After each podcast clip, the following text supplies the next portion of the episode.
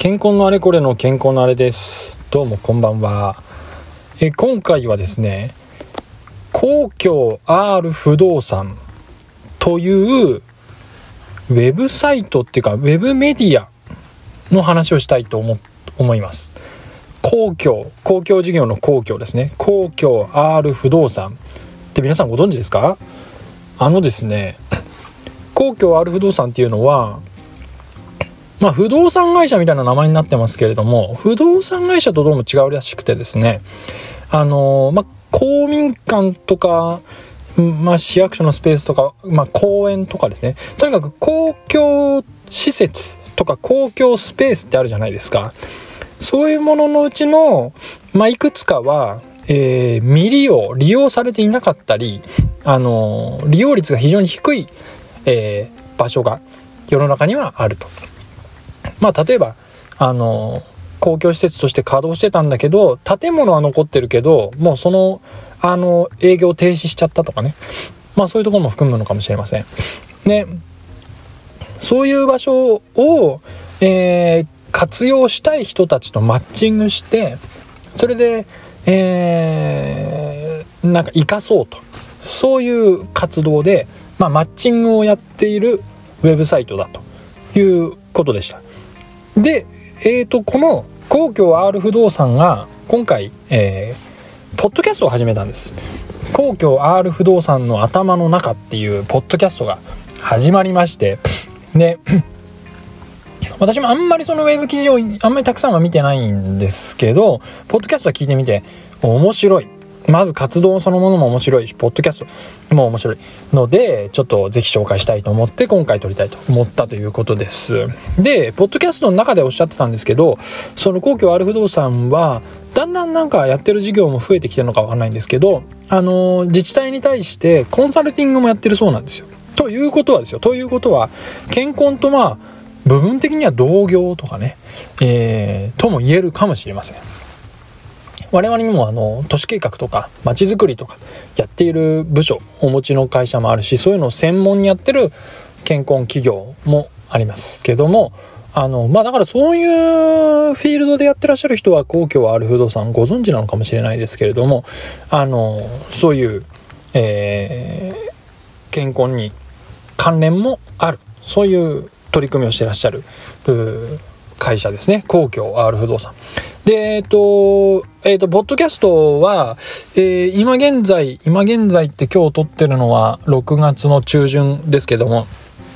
えっ、と、2つエピソードが公開されていて、まあ今後も、あのー、どんどんアップされていくと思うんですけれども、1回目のあのエピソードで話してた話は、まあ、あの、改めて公共 R 不動産とは何なのかっていう話をしていらっしゃっ、えー、っと、それでですね、えー、公共ある不動産が立ち上がったきっかけとして、あのー、なんだっけな、原体験として、もともと東京 R 不動産っていう活動をしてらっしゃったんですらしいんですよ。今でもそれは続いてる。東京ある不動産はそれはそれで続いてるみたいなんですけど、その東京ある不動産の活動の中で、うんと、えー、池袋の近くのあるどっか公園かなんかで、えー、仮設のカフェとかをあの作ってイベントをやってくださいっていう依頼があったらしいんですね。で、それをじゃあ実行しようとして、あの、区役所とか、あの、都庁にも行ったのかな？わかんないですけど、関連、あ、消防とか警察に行ってみたって言ったかな？まあ、ね、あのー営業活動、営利活動とかする場合に許可とかいるじゃないですか。で、えー、っと、競技に行ったところ、いろんな制約があって、すごくそれが悲しかったというのが、あの、原体験だそうです。で、その話の中で出てくるのは、まあ、その、ポッドキャストでのセリフですけれども、うんと、どうしてそんなに、あの、あたかも我が物のように管理主体である行政があれはダメこれはダメっていうのかと。あの公共の概念で考えるならば公共スペース例えば公園っていうのは公共のスペースなのであってでそれは行政のスペースではないっていう。でこれでそのあのポッドキャストの中でもパブリックスペースとオフィシャルスペースっていうのは違いますって話が、あの、出てくるんですけど、公共性っていうなんか書籍に出てくる話みたいですけど、で、一瞬どうですか？あの、ピンときます？パブリックスペースとオフィシャルスペースは別ですよと。オフィシャルスペース、オフィシャルっていうのはオフィスですから、オフィシャルスペースっていうのは行政空間ってことですね。行政のための空間。なんで、それは行政がそのえー、空間を利用する主体として当然いろんな権限を持つべ持ってしかるべき。だけどもパブリックスペースというのは管理は行政がしてるかもしれないけど誰のものですかといえば市民のものであってってことですね。だから区役所の人があれダメこれダメって言うかもしれないけどそれあなたのスペースじゃなくて我々のスペースなんですけどっていうそういう憤りを感じたと。まあいうことのようです。あの言ってそれはね、あのー、どうなんですかね。結構いろんなところで聞く話で、うん。あのー、健康のそういう街づくりとかやってらっしゃる方も、あのー、共感するかもしれないし、うん、まあ一方で仕方ないんだよなっていうその行政側の気持ちもわかるという人もいるのかもしれません。で、で、確かに、あの、難しい話なんですよね。でもし火事とか、トラブルが起きた時に誰が責任を取るかっていう話の中で管理主体である行政が少し保守的っていうかディフェンシブになるということもあのままあるんだろうなと思うんですけれども一方でそのパブリックっていう公共という概念を考えた時にもっとみんなが自由に使えていいんじゃないかっていう意見もあると思って、しかもね、なんかやっぱ海外とかだと、その辺、やっぱりもっと日本以上に、あの、オープンな、あの、感じだったりするんですって。で、やっぱその方がいいじゃん。暮らしは豊かじゃないかと。公共のスペースを我々市民がもっと自由に使えた方が豊かじゃんっていうのは、あのきっとその通りだなって私は思ったりして、すごく興味を持っているんですけど、そういうような原体験なんかも語られていました。それからですね、第2回の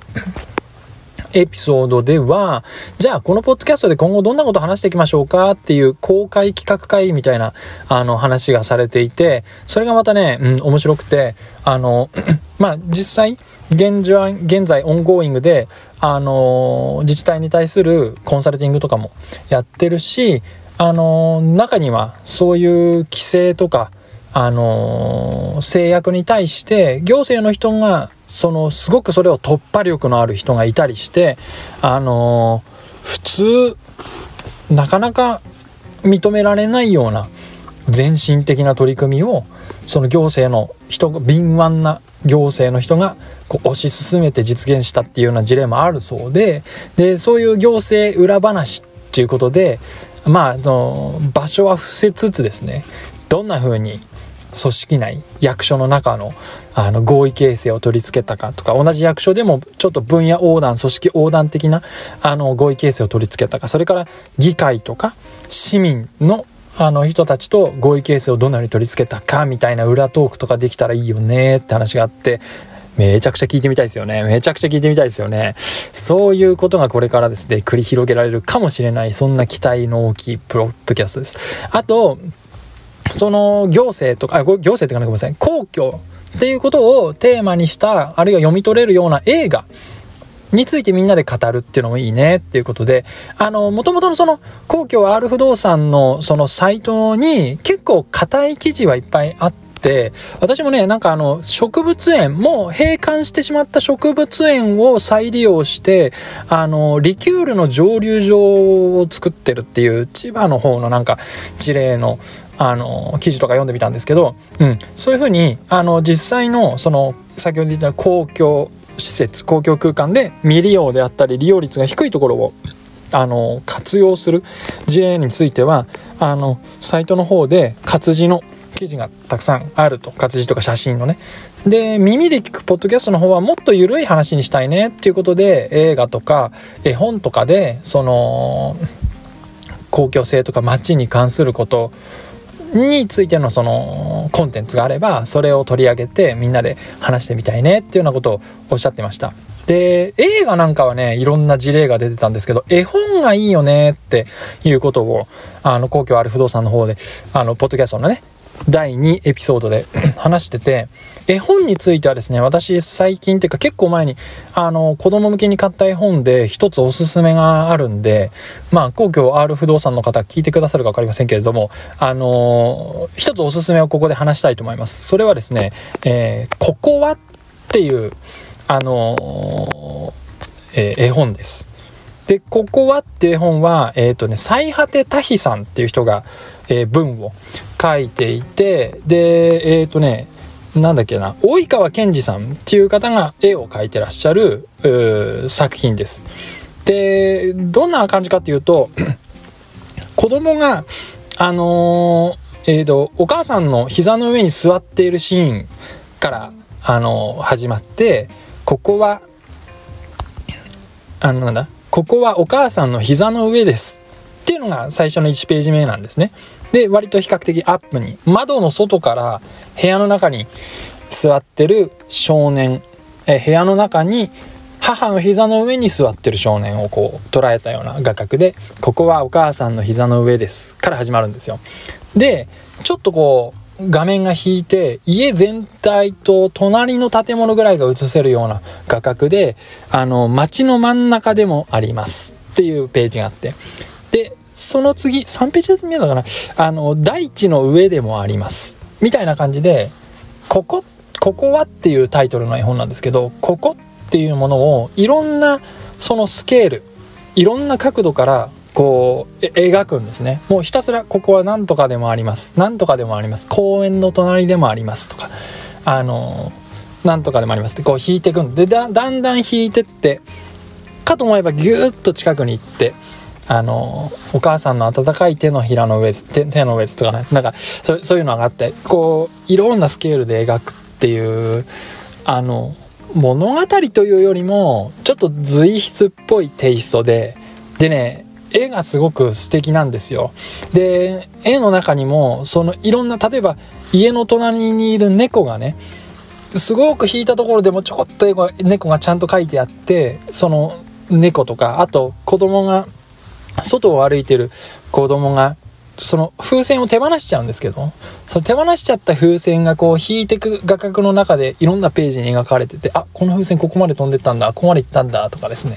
あとテレビで映ってる、こう、宇宙船の発射の映像が、こうだんだんだんだん引いてった時、今度こう地球上を飛んでるロケットが今度こっち側から見えたりとかですね。あの、いろんなページがいろんな風に連関してるんですね。えー、っていうこう、つながりも感じるし、絵も綺麗だし、街と地球と我々の暮らしに、あの、なんとなく、こう、なんていうかね、えー、な、なんかうまく言えないな。ごちゃごちゃ言わずに、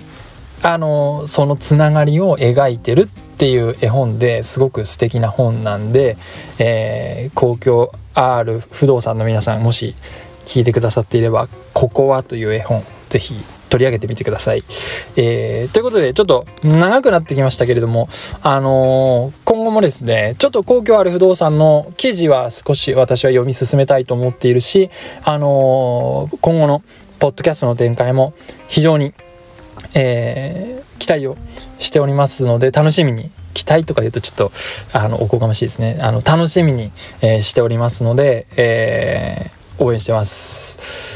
というところで、えー、皇居 R 不動産の頭の中というポッドキャストのご紹介でございました。最後まで聞いていただきありがとうございました。